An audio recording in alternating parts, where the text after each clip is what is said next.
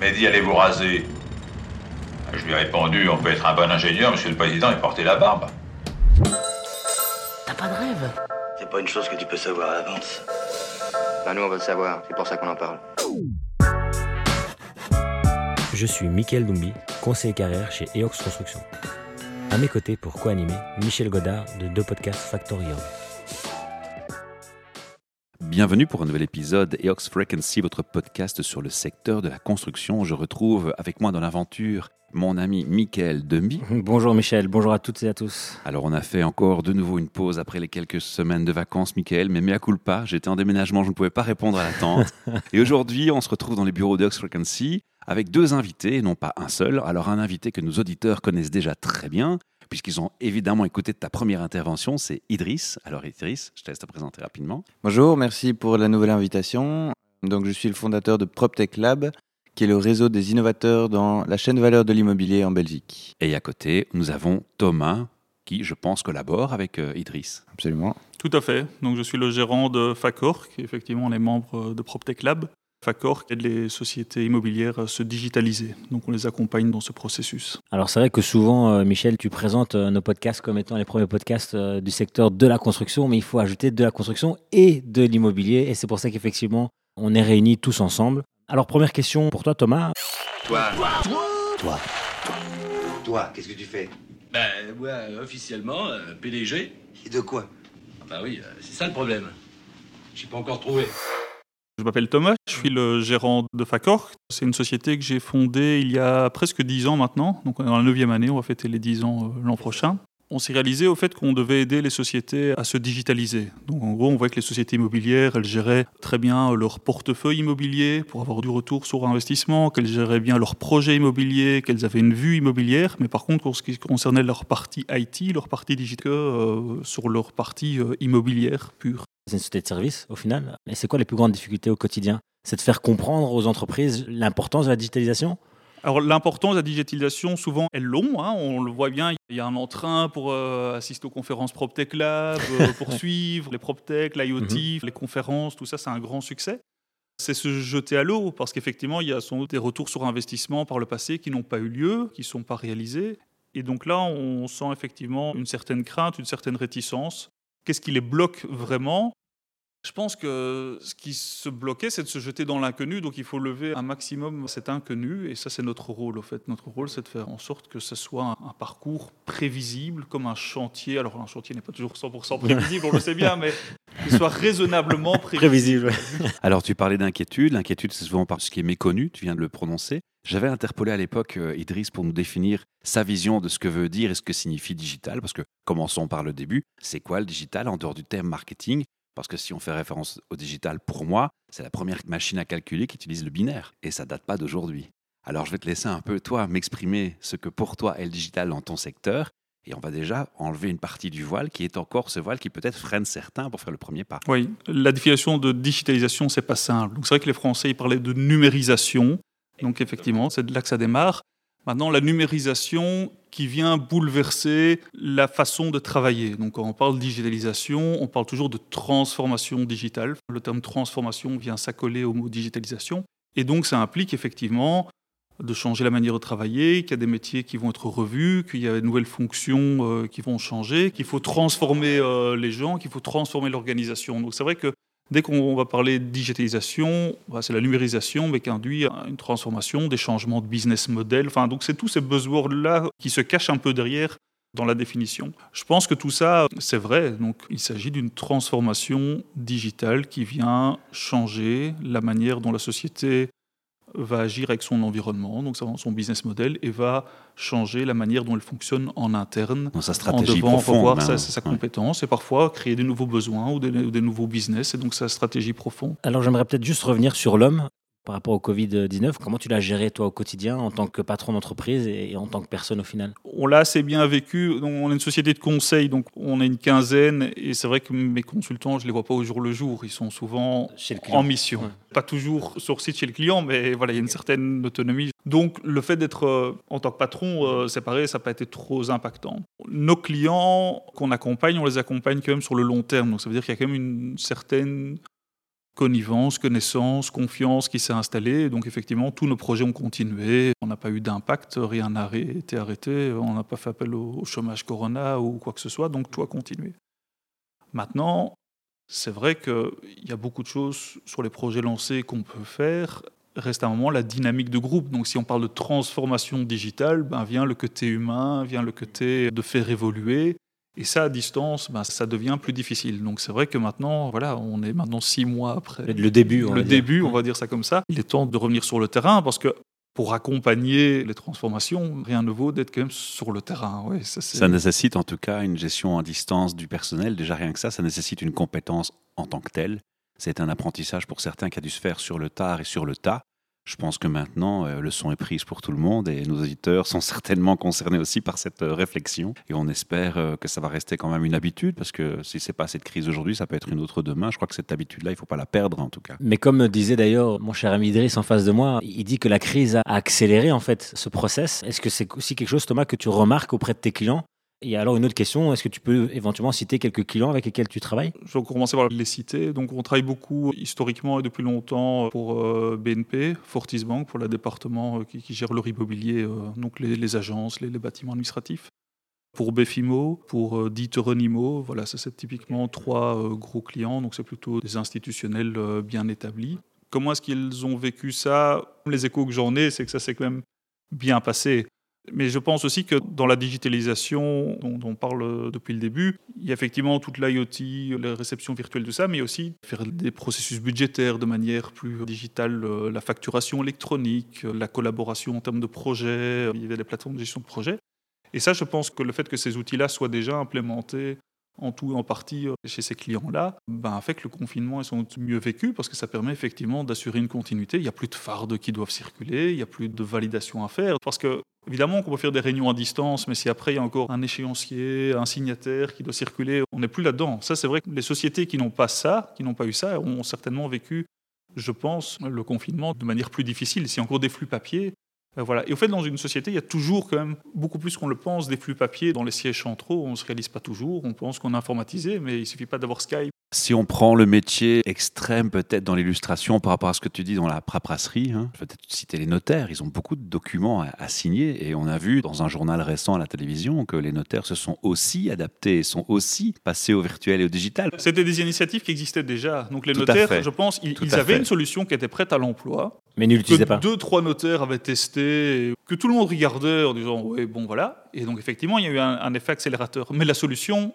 elle était là. Elle était Une présente. société qui n'a rien au moment où ça se déclenche est très embêtée. Avoir quelque chose qui est pas vraiment utilisé, qu'on préfère encore d'autres, soit. Alors effectivement, il y a un mouvement d'accélération. Maintenant, si on n'a rien, c'est difficile d'accélérer. Enfin, je veux dire, il, Ouais. faut, il faut une base pour accélérer. Ça, c'est un point assez important. Moi, j'aimerais rebondir là-dessus, de dire que, en fait, l'innovation ou la digitalisation, on pourrait la splitter en deux blocs, en deux buckets. Tout ce qui est innovation interne, ça, c'est optimiser les outils, les process, etc. Et aussi tout ce qui est innovation externe. Donc ça, c'est créer des nouveaux services, des nouveaux business models, des nouveaux produits immobiliers, utiliser des nouveaux matériaux de construction, par exemple. Et donc, je pense que tout ce qui est innovation interne, ça a certainement été accéléré pendant le Covid-19 parce que toutes les équipes ont dû déployer des Slack, des Teams, des outils de vidéoconférence, des Zoom, etc., etc. Ils avaient peut-être déjà les outils de planification budgétaire, de plateforme de collaboration de suivi de chantier, etc. Mais disons que certainement ça a augmenté l'adoption des outils digitaux parce que c'était forcé et contraint. Il reste la question des produits d'innovation externe qui, eux, sont peut-être plus risqués, moins évidents et qui, pour moi, arriveront dans un second stage, on va dire. Est-ce que tu sais éventuellement nous donner un exemple que les membres de PropTech Lab ont, ont pu te faire part justement de, de cette évolution externe? Pour être plus concret et donner des exemples de ce qu'on pourrait qualifier d'innovation externe, on peut mentionner tout ce qui est le co-living, le co-working, même le co-cooking, qui est une nouvelle classe d'actifs qui apparaît de plus en plus, qui est liée au phénomène des cloud kitchens, donc le fait que, mais j'en avais déjà parlé, il me semble, le fait qu'il y ait de plus en plus de livraison digitale de restaurants, et donc du coup, un restaurant classique, normalement, c'est 20% de cuisine, euh, des mètres carrés 20% de, cuisine, et 80% des mètres carrés qui est la salle de restauration. Et maintenant, c'est des restaurants où il n'y a que la cuisine et ils font que des livraisons digitales. Mais il y a toute une série d'autres exemples, hein, pour pas me répéter toujours. euh, on a euh, tout ce qui est le car sharing. En plus euh, d'acheter un appartement, si on est dans le résidentiel, eh ben on achète un appartement et on a une voiture qui appartient à la copropriété dont on a le droit d'utilisation. Donc ça, c'est une innovation externe, mais on pourrait mentionner, parce qu'avait fait Basics, euh, inventer une mousse naturelle qui va capturer les particules fines qu'on met dans les tunnels pour éviter de polluer. Ça aussi, c'est une innovation externe, c'est une innovation technique, c'est hyper low-tech, c'est pas lié directement à la digitalisation. Là, moi, j'y crois, cet ingénieur, c'est net son truc, on peut lui faire confiance. Je sais plus ce que je voulais dire. Ah si, pardon. Euh, faisons un point. J'aimerais juste aussi mentionner quelques chiffres que j'ai recherchés tout à l'heure. Les sociétés géantes de la technologie investissent 15, 14, 13% du pourcentage du chiffre d'affaires annuel en R&D alors qu'elles sont déjà asset light. Donc elles ont déjà une marge énorme. Et c'est ça qui est pour moi hyper frappant, c'est que des sociétés qui ont une marge bénéficiaire de 2 à 4 investissent très peu, alors que des sociétés comme Google, qui ont une marge plus de 50 investissent autant. C'est là où il y a, je trouve, une dichotomie. Donc Amazon, c'est 12% Google, 14 VOE, qui est quand même euh, déjà une industrie qui est basée sur un travail physique avec des matériaux. L'automotive, c'est 6%, Samsung 7%. C'est ça qui est, je trouve, frappant. Et donc, ce qu'on essaie de faire chez PropTech Lab, c'est aussi créer une map de distribution des stages de maturité des différents corps de métier, des différentes sociétés. Depuis le moins mature dans la stratégie d'innovation au plus mature dans la stratégie d'innovation. Et donc on utilise certains critères. Par exemple, est-ce qu'il y a un pourcentage du chiffre d'affaires qui est alloué à l'innovation de manière générale? Est-ce qu'il y a une personne minimum qui travaille full-time sur l'innovation? Est-ce qu'il y a un focus d'innovation qui est très clair? Est-ce qu'il y a une stratégie d'innovation qui est très claire? Est-ce qu'il y a une culture qui encourage l'innovation? Ça, c'est certains éléments qui permettent un peu de catégoriser où est-ce qu'on est et du coup, c'est dans les entreprises où il y a une plus grande euh, maturité d'innovation, qui a aussi une meilleure agilité normalement, c'est-à-dire une meilleure euh, capacité à s'adapter à un environnement qui change rapidement. On sait que dans le secteur de la construction, il y a une pénurie de talents. Est-ce que tu penses que justement l'évolution de la technologie donc, va créer, créer déjà de nouveaux métiers?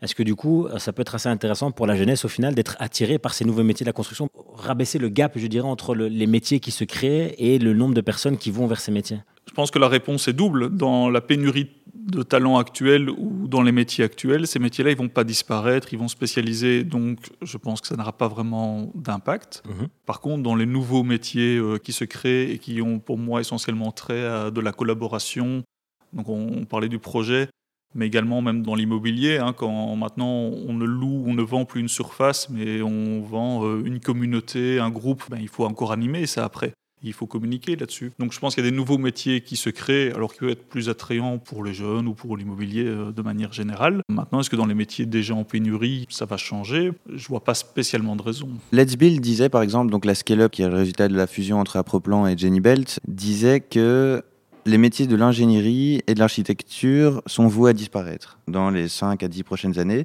parce que ce sont des tâches qui pourront être facilement automatisées. Remplacées par l'intelligence artificielle notamment. C'est à ça que je pensais aussi. Voilà.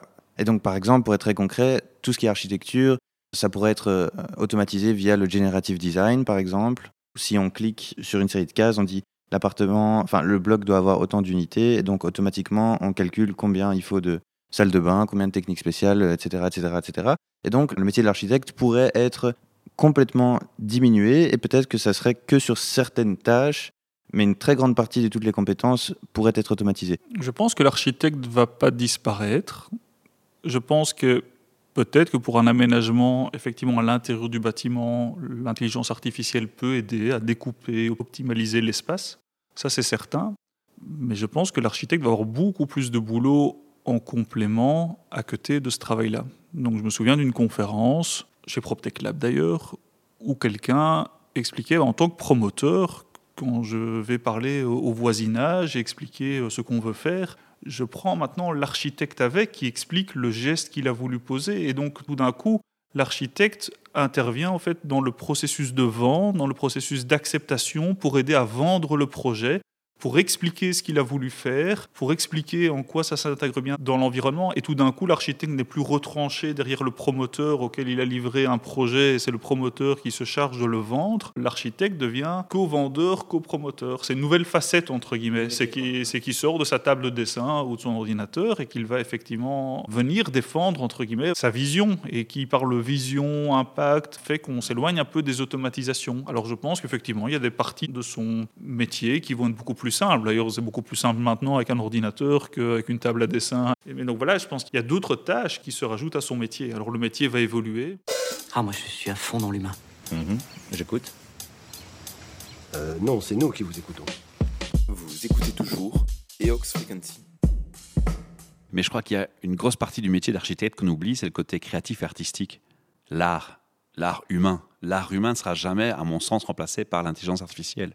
Donc à un moment donné, cette partie qui est conséquente de ce métier, le côté, la touche humaine, la, touche artistique, créative, d'innover, de faire différemment les choses, de faire du jamais vu, je ne sais pas si l'intelligence artificielle pourra un jour égaler ça à l'homme. Et je pense que ce côté-là va rester justement la plus-value. C'est un peu comme quand il y a trop de coachs sur le web. Qu'est-ce qui différencie un coach parmi les millions de coachs? C'est qu'il a une approche différente. C'est son côté humain. Mais je pense que ce sera un peu le même débat. Et je pense qu'on peut appliquer ça à tous les métiers. Maintenant, je rejoins Mickaël. Je pense que l'intelligence artificielle va aussi résoudre pas mal de problèmes de, de pénurie de talent sur certains métiers qu'elle va remplacer. Est-ce que l'intelligence artificielle est capable de remplacer tous les métiers? J'ai un gros doute. Mais j'aimerais rappeler qu'il ne faut pas digitaliser pour digitaliser. Il faut digitaliser quand il y a un problème, quand il y a un pain point, quand il y a un challenge. Ou quand ça Et fait dans la sens. construction, ouais. Et, et quand il y a un use case, euh, quand il y a un cas vraiment d'étude qui fait du sens, effectivement. Et dans la construction, il y a certains problèmes qu'on a identifiés. Il y a le problème de tout ce qui est carbone neutral, donc ça, émet énormément de CO2, hein, on dit 52% en théorie euh, dans toute la chaîne de valeur. Il y a le problème de la productivité, donc on dit qu'on produit moins dans la construction qu'il y a 50 ans, alors qu'on a des outils digitaux, donc comment ça se fait? Il y a une série de problèmes comme ça, et donc je pense que c'est pour ça que la digitalisation est nécessaire. Et donc les nouvelles compétences auxquelles on faisait référence, ben, j'aimerais peut-être les rappeler. C'est donc des nouveaux métiers qui apparaissent, tout ce qui est BIM, Bing Manager, ça n'existait pas il y a 10 ans. Maintenant, la plupart des REIT en ont, Thomas pourra en parler mieux. Tout ce qui est Community Manager, tout ce qui est euh, Data Scientist, ce n'est pas des métiers qui existaient. Capturer les datas et essayer de comprendre. Et, et j'aimerais même aller plus loin. Je pense que en dehors des nouvelles compétences, il y a aussi un problème d'approche, de façon de voir les choses entre une startup qui doit être agile, qui a des outils digitaux qui sont théoriquement optimisés, et un grand groupe qui a un pare-choc entre guillemets euh, énorme, qui peut encaisser normalement euh, différents chocs et qui n'a moins la nécessité de survivre, on va dire. Tu parles des soft skills, le fait d'une attitude des gens à vouloir apprendre et de vouloir évoluer plutôt que de se contenter sur une zone de confort. Il y a ça, tout à fait, mais même en plus de ça, mais c'est un très bon point, mais en plus de ça, je crois que chez les startups, il y a une méthodologie qu'on appelle lean, c'est- c'est-à-dire toujours tester, mesurer, capturer les informations, voir ce qui marche, ce qui marche pas, etc. Je crois qu'il y a aussi toute une approche customer-centric. Donc être sûr que ce qu'on fait, qu'il y a un vrai pain point, qu'on apporte une solution au pain point, qu'il y a un product market fit, que ce qu'on fait fait du sens. Tandis que dans l'immobilier, j'ai l'impression qu'il y a plus une approche product-centric. On va réfléchir à ce qu'on va faire, à, notre projet immobilier, et on ne sait pas vraiment qui seront les end-users, les occupants finaux, parce que c'est de toute façon dans 3 ans, dans 5 ans. Et en fait, le rapport avec le client se termine au moment où on donne la clé. Et ensuite, on n'a plus forcément besoin de, de les connaître. C'est vraiment la culture de l'immobilier qui est comme ça. Aussi, ouais. Et donc, je pense qu'il faudrait inverser ça et passer d'une product-centric approach, pour faire encore un anglicisme, à une culture qui est plus centrée sur le client et pas sur le produit, quoi. Et donc ça, c'est en dehors des skills, c'est vraiment l'approche, quoi. Est-ce que tu penses que les gens dans notre secteur d'activité sont prêts à, à ce changement-là? Et, et si oui, euh, est-ce qu'on met vraiment les, les outils à leur disposition pour effectuer ce changement? Je crois qu'il y a une fracture numérique, une fracture digitale, ça c'est sûr et certain. Je suis pas sûr qu'elle soit liée euh, linéairement à l'âge. Ce serait un raccourci de dire ça. Cependant, il est vrai que ce qu'on appelle les millennials, donc ceux qui sont, on va dire, nés à partir des années 2000, sont nés dans une société qui est complètement différente que celle de nos parents ou de nos grands-parents. Et donc par design, ils sont nés dans un contexte qui est différent. Ils sont ce qu'on appelle digital native. Ils n'ont pas dû s'adapter au digital. Ils sont nés dedans. Ce qui ne veut pas pour autant dire que des générations plus âgées euh, n'ont pas la capacité de s'adapter. Mais c'est vrai quand même qu'un des gros challenges auxquels la construction est confrontée, c'est le vieillissement des forces de travail. Et donc on pourrait se demander, est-ce que la digitalisation est faisable? Est-ce que les outils digitaux peuvent être adoptés par les entreprises générales? Ou bien est-ce qu'il faut euh, faire un travail euh, énorme euh, pour aider toutes les différentes générations à adopter les outils digitaux, même s'ils ne sont pas nés avec? Donc voilà, c'est plus une piste de réflexion plutôt qu'une réponse. Je réponds avec une question. Oui, il y a un côté numérique, donc de savoir effectivement se servir des outils. Je pense qu'à côté de ça, si on digitalise, c'est pour mieux collaborer et donc mieux partager l'information. Instinctivement, tout le monde a intérêt à participer. Donc, euh, dans a priori, ouais. tout le monde devrait franchir le pas. Je pense que par le passé, l'immobilier était, ou l'est encore, un monde opaque. Donc c'est vrai que collaborer sur une plateforme budgétaire avec des données sensibles ou ce genre de données. Je pense qu'effectivement, les gens plus expérimentés ou plus âgés sont parfois un peu plus euh, rétifs par rapport à ça, que peut-être que d'autres viennent avec une démarche plus ouverte, plus co-construction, co-partage, euh, on travaille à livre ouvert. Voilà, mais ça, c'est, sans doute un peu lié à l'âge, c'est sans doute lié à des mentalités. Je ne suis pas sûr que c'est un break, enfin une fracture numérique. Je pense que c'est une manière de faire du business qui joue aussi, enfin en tout cas en complément euh, à ça. Je pense qu'il ne faut pas négliger un aspect aussi. Je prends l'exemple des sites internet. Quand il fallait faire un site, les gens galéraient à faire du code, à apprendre du code, ça les freinait, c'était stop, c'était pas accessible à toutes les populations à cause de l'âge. Parce que vraiment, il y avait trop d'efforts à fournir. Et puis on a euh, des WordPress et des, des, CMS qui sont apparus, où maintenant un ado de 12 ans fait un site web sans problème, et comme un monsieur âgé de 80 ans pourrait le faire. Je pense qu'il y a cet aspect, mais les outils évoluent aussi vers ce qu'on appelle UX design, l'aspect Ouais. utilisateur. Et en intégrant de plus en plus la conscience de l'utilisateur, finalement, on va tendre le bras de plus en plus loin à ces gens qui sont restés en amont, abandonnés sur le bord du fleuve, et on va les récupérer. Je pense que c'est une belle image pour un peu illustrer que on ne doit pas non plus attendre que l'humain fasse l'effort. Je crois qu'aussi les outils font aussi une évolution positive vers ce, ce sens.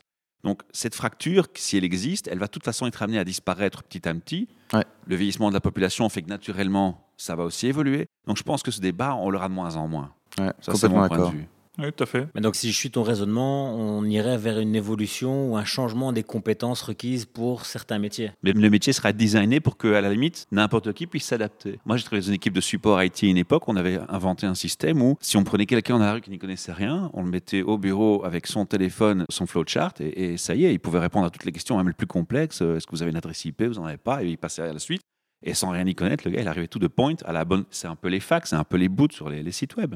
C'est un Ouais. peu le même parallèle qu'on pourrait faire. Donc, c'est le métier qui s'adaptera aux gens, finalement. Moi, c'est ce que je pense. Ce qui est aussi important, évidemment, c'est que les formations en école supérieure, à l'université, etc., soient adaptées à la réalité de terrain. Et je pense que c'est pas encore vraiment trop le cas. Et donc, il y a peut-être l'opportunité justement de créer une école plus adaptée. On en parlait également aussi en off, cette possibilité peut-être même aux entreprises d'avant d'engager une personne, peut-être leur permettre justement à ces nouveaux engagés d'aller dans ces fameuses startups et permettre aux gens de se familiariser avec ces nouveaux outils et ensuite revenir avec ce bagage auprès de l'entreprise. Je pense que ça, c'est quelque chose d'assez intéressant, autant pour l'entreprise que pour euh, les personnes. Thomas, je vois que tu as l'air d'accord aussi. Oui, j'ai travaillé longtemps chez Fortisbank et donc c'est effectivement cette mentalité euh, d'incubateur. Parfois ils ont mis en interne en créant des startups en interne en dédicaçant des gens 100% de leur temps pour euh, lancer des projets. Donc les banques ont beaucoup fait ça. Est-ce que l'immobilier euh, doit le faire aussi? Peut-être. Il y a peut-être pas la même force de frappe que les banques entre guillemets pour dire voilà on, on libère autant de personnes. Et donc soit ils le faisaient en interne, soit ils les dédicassaient effectivement dans des sociétés externes durant un an et puis revenaient avec un nouveau souffle, des nouvelles idées. J'aimerais rebondir sur ce que tu viens de dénoncer et faire un lien avec euh, mon métier, donc celui de, conseil carrière et conseil staffing. On se posait la question, euh, dans le futur,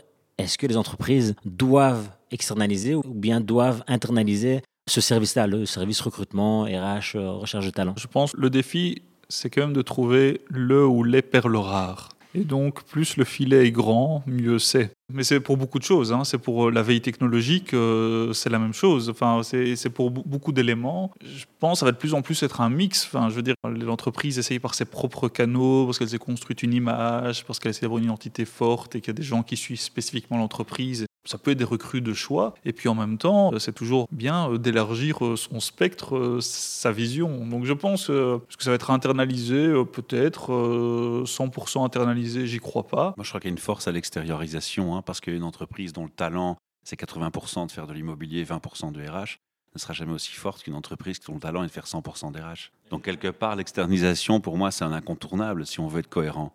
Et certainement si on a une pénurie de talent. Mais je vais même aller plus loin, c'est-à-dire que dans l'avènement justement de certaines technologies, nous par exemple en interne, on a un peu digitalisé notre métier parce que tu faisais un peu une, vision à moyen et long terme sur, sur le secteur, sur la société. Moi je pense que le métier de recruteur ne va pas disparaître, mais va évoluer. Pour la bonne et simple raison, c'est qu'il y a des outils qui vont être mis en place pour pouvoir aider justement les entreprises et que donc du coup c'est aux recruteurs à pouvoir s'adapter. Et donc on fait un peu le lien avec ce qu'on disait par rapport aux architectes. Donc moi je pense, et ça rejoint un peu ce que tu disais Thomas, c'est que ce ne sera pas à 100% internalisé, mais je pense que les entreprises devraient partir sur du 50-50.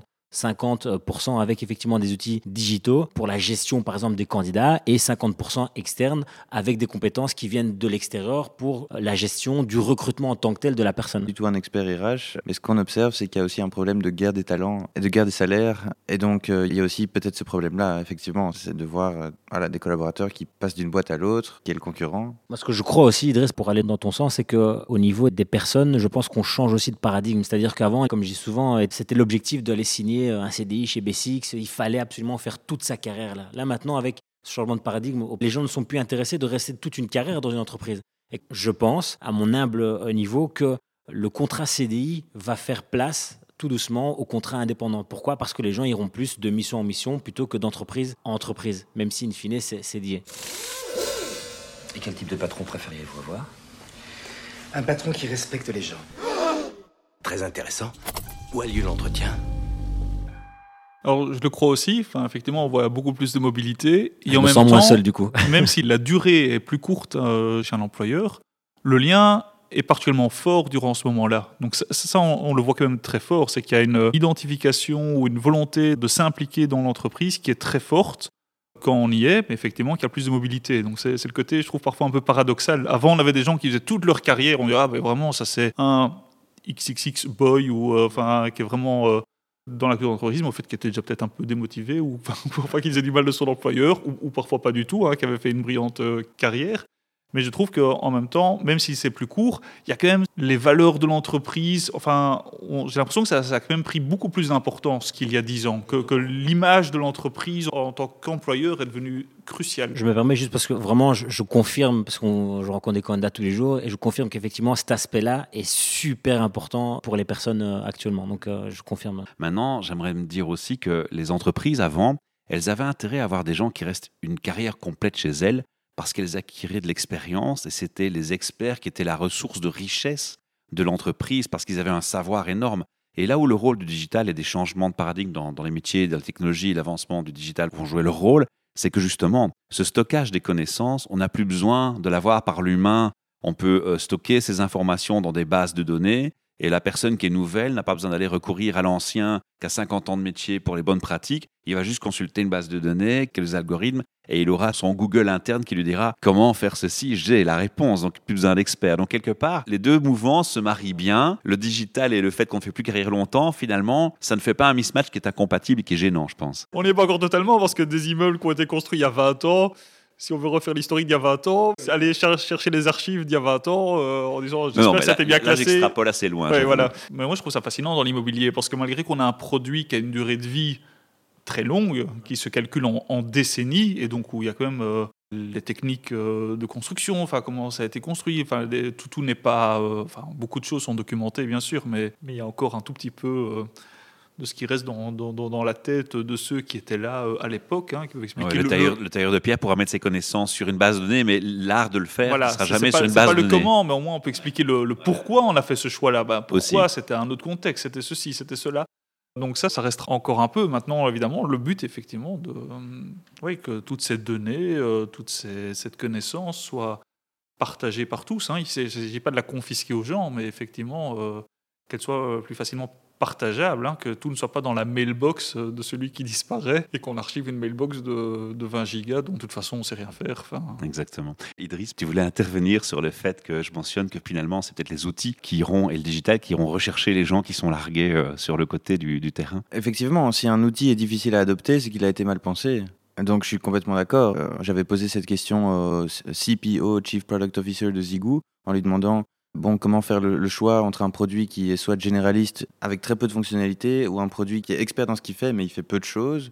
Et, et il m'a montré une image d'une euh, télécommande avec deux boutons et une télécommande avec plein de boutons comme on a, on a tout ça chez nous, des télécommandes avec plein de boutons, on ne sait pas quoi en faire, à quoi ça sert. Et donc il expliquait, il faut que la technologie soit faite pour être facile d'utilisation. Donc euh, c'est une vision software, ça doit être user-friendly avec une bonne euh, user interface, hein, UX, UI. Et donc oui, je voulais juste acquiescer et valider et dire que j'étais d'accord. On arrive à la fin effectivement de notre émission. Je ne sais pas si Idriss, tu voulais encore ajouter euh, quelque chose? Est-ce que tu sais que le budget annuel de la construction, c'est estimé à environ un trilliard Tu parles de ça, mais quand tu regardes, on fait un petit parallèle avec l'actualité. Ils ont débloqué 750 milliards hein, pour faire face à la crise. En Belgique, il n'y a aucun centime qui est dédié au secteur de la construction, je trouve quand même c'est même presque du scandale au final, parce que construire, c'est dans l'air du temps, enfin, c'est partie de l'humanité, et qu'on voit qu'en Belgique, il n'y a rien qui est débloqué. Je trouve que c'est- dingue par rapport à. On sait aussi qu'il y a un- le parc immobilier euh, belge est assez vétuste, que euh, c'est bien de nous faire des annonces sur OK, on va améliorer les bâtiments au niveau de tout ce qui est énergie et autres, Ouais, et au final, on débloque euh, zéro budget. Donc, euh, je ne sais pas si toi, Thomas, au quotidien, tu, tu le ressens aussi. Oui, là, on, on touche à de la macroéconomie, donc c'est c'est un peu moins, moins mon, mon domaine. Alors, on n'est pas expert en la matière, mais par contre, on peut quand même se poser la question étant du domaine. Ouais, je pense que la difficulté pour le politique, c'est que de l'immobilier. Le secteur immobilier, il, est, il a plein de facettes différentes et qui a aidé les promoteurs, les entrepreneurs, ceux qui construisent, les investisseurs, euh, aider les investisseurs mais pas les locataires. Je pense qu'effectivement, euh, les architectes, oui, euh, ils sont tous indépendants, enfin, ou, enfin tous, j'exagère, mais euh, en gros, grosse partie, donc euh, ils ont, ils, ont le droit passerelle. C'est très difficile pour le pouvoir public de... Enfin, ça, reste quelque chose qui est méconnu de l'extérieur. Mais ça rejoint un peu ce qu'on disait par rapport à la pénurie des candidats. C'est qu'effectivement, le secteur de la construction de l'immobilier, c'est un, un secteur que les gens, effectivement, connaissent pas ou que très peu. Ils s'imaginent, euh, oui, OK, euh, un bâtiment, c'est euh, un bloc de béton et, c'est tout. Mais on ne s'imagine pas tout le travail qu'il y a derrière. le- on, on parlait de pensée aussi. C'est parce que l'immobilier n'est pas un domaine comme le droit, l'économie. Si, vous prenez ce qu'offrent les autres écoles et les universités, alors bien sûr il y a architecte, mais sinon, moi à l'université, il n'y a, a aucune filière immobilier. Alors évidemment, tous ceux qui vont travailler vont venir du droit, de l'économie, euh, ingénieur civil. Mais donc c'est un peu un mélange de tout ça. Alors maintenant, il y a un master immobilier, il y a en facility management aussi des postgraduats, donc euh, on essaye de, ouais. D'affiner les choses et de préciser. oui. voilà, d'affiner les choses, mais, mais ça reste pour le monde euh, politique ou de manière générale, euh, oui, c'est un, un secteur très lointain, mais, mais en même temps qui est capital. hein. Ça, tout le monde le sait. Quand l'immobilier va, tout va. Bah, en fait, ça veut dire que comme l'immobilier est tellement lourd dans l'économie, bah, voilà, si l'immobilier va bien, l'économie va bien, et si l'immobilier va pas bien, bah, toute l'économie ira pas bien tellement que c'est lourd. Mais est-ce que c'est facile à appréhender? Parce que c'est la question, c'est comment, comment l'appréhender, qui aider? Est-ce que les avocats qui sont actifs pour faire des deals euh, dans l'immobilier euh, doivent être aidés? Est-ce qu'il y a un Euh, lobby de l'immobilier? Est-ce qu'il y a un lobby de l'immobilier? Il y a un lobby de la construction, ouais, De la euh. construction, oui. C'est la question que je me pose. Est-ce qu'il y a un lobby de Oui, bien l'immobilier? sûr. Alors, les, les CIR ont également maintenant une association euh, de- depuis euh, quelques Ah, moi, je ne années. savais pas, donc là, j'apprends Euh, quelque chose. les- un lobby pour les architectes. Il y a, non, il y a un lobby pour, euh, pour chaque euh, dirais, acteur euh, du, du secteur, oui, c'est clair. Mais donc, mais donc la question de l'immobilier en tant que tel, je trouve que c'est difficile. Je pense que le, le politique s'est dit, bon, Ça englobe trop de gens. On va faire le droit passerelle, ce sera déjà beaucoup. On va mettre le chômage économique, donc tous ceux qui travaillent. Et ça, je pense qu'effectivement, dans la construction et tout, c'est quand même labor intensif, donc il y a quand même ça, enfin, ça emploie beaucoup de gens. On s'est dit, bon voilà, on aide déjà pas mal l'immobilier comme ça. Terminons quand même par une note euh, positive. Par rapport aux jeunes, c'est un leitmotiv chez nous. Euh, Idriss aussi, euh, même chose. Quel message on peut faire passer aux jeunes qui veulent rejoindre le secteur de l'immobilier ou le secteur de la construction par rapport au digital, par rapport à tous ces métiers qui vont se créer? Un dernier message pour nos jeunes. Moi, c'est que c'est un secteur qui est en pleine évolution. C'est transversal. Enfin, il y a moyen de faire des belles carrières dedans, mais vraiment sans le faire chez un employeur. Puis il y a, il y a toujours des, des nouvelles choses à, à découvrir. Et c'est vrai que c'est un métier, qui est un secteur qui est en train de se réinventer fortement. Enfin, je veux dire, on construit des bâtiments depuis la nuit des temps. Donc effectivement, c'est un très vieux métier, mais euh, c'est un métier que je découvre à chaque fois euh, sous, une- sous une autre facette. Enfin, je trouve que c'est c'est- Alors que ça fait passionnant. 25 ans que tu es dans le métier. Non, pas 25 ans quand même. 12, 12. J'ai quel- j'ai- j'ai quelques cheveux blancs. Ou 13, je sais pas, je sais plus. Thomas, pour conclure euh, cette émission, je suis jeune, j'écoute ce podcast et je me dis oui, mais mon immobilier, ça m'intéresse. Euh, je commencerai par quoi comme étude? Parce que si j'ai bien compris, tu as commencé dans le milieu bancaire. Moi, j'ai une formation plutôt euh, économiste. Écon- ouais. Et effectivement, j'ai commencé comme consultant. Donc, euh, donc, je faisais des process euh, dans une banque, mais dans un département euh, facilitaire. Donc, déjà tout de suite dans l'immobilier. Donc, j'ai fait que, j'ai fait que l'immobilier. C'est bien la preuve qu'on peut rentrer dans l'immobilier. Par plusieurs euh, portes. Par plusieurs portes. Donc là, je venais effectivement. euh, enfin, Il n'y a pas la meilleure porte à prendre. Non, honnêtement, je pense pas. Pour toi, Idriss, j'aimerais bien aussi, parce qu'on est jeunes aussi, hein, toi et moi. On est des jeunes trentenaires, euh, on, on est euh, dans une certaine mesure dans le secteur aussi. C'est vrai que bon, on a pris des chemins, enfin une porte pour prendre euh, ton exemple, complètement différente d'un ingénieur ou autre. Mais toi, quel est ton avis en tant que justement jeune trentenaire pour les jeunes qui sortent ou bien qui se cherchent encore un peu? Complètement d'accord avec Thomas, c'est l'idée du momentum. Et donc il y a la possibilité maintenant d'avoir un vrai impact dans la construction et dans l'immobilier. Donc c'est génial. Il faut absolument travailler dans une des 147 startups, maintenant 153 qui est en Belgique, ou bien chez un des grands groupes immobiliers qui commence à avoir une vision d'innovation. Donc moi, j'irai regarder les membres de PropTech Lab. Ah, ça, c'est une bonne remarque. Et, et, et, et j'enverrai une candidature spontanée Tout à fait. via EOX. Tout à fait, exactement. Et ce sera un plaisir pour nous de, de les accueillir. en tout cas, Thomas, un grand merci pour cette intervention et au plaisir alors de se revoir. Merci et à vous. même chose. Michel, on se revoit pour euh, de, prochaines, euh, de prochaines aventures. Avec joie. Et donc, les auditeurs, ne s'inquiètent pas, le projet n'est pas prêt de s'arrêter. On fait de temps en temps une pause en fonction des, des situations qui se présentent à nous, mais la promesse d'édition et de publication est toujours présente et le projet n'est pas prêt de s'arrêter. Tout à fait. À merci à bientôt. vous. Eox Frequency, le premier podcast belge qui vous parle du secteur de la construction.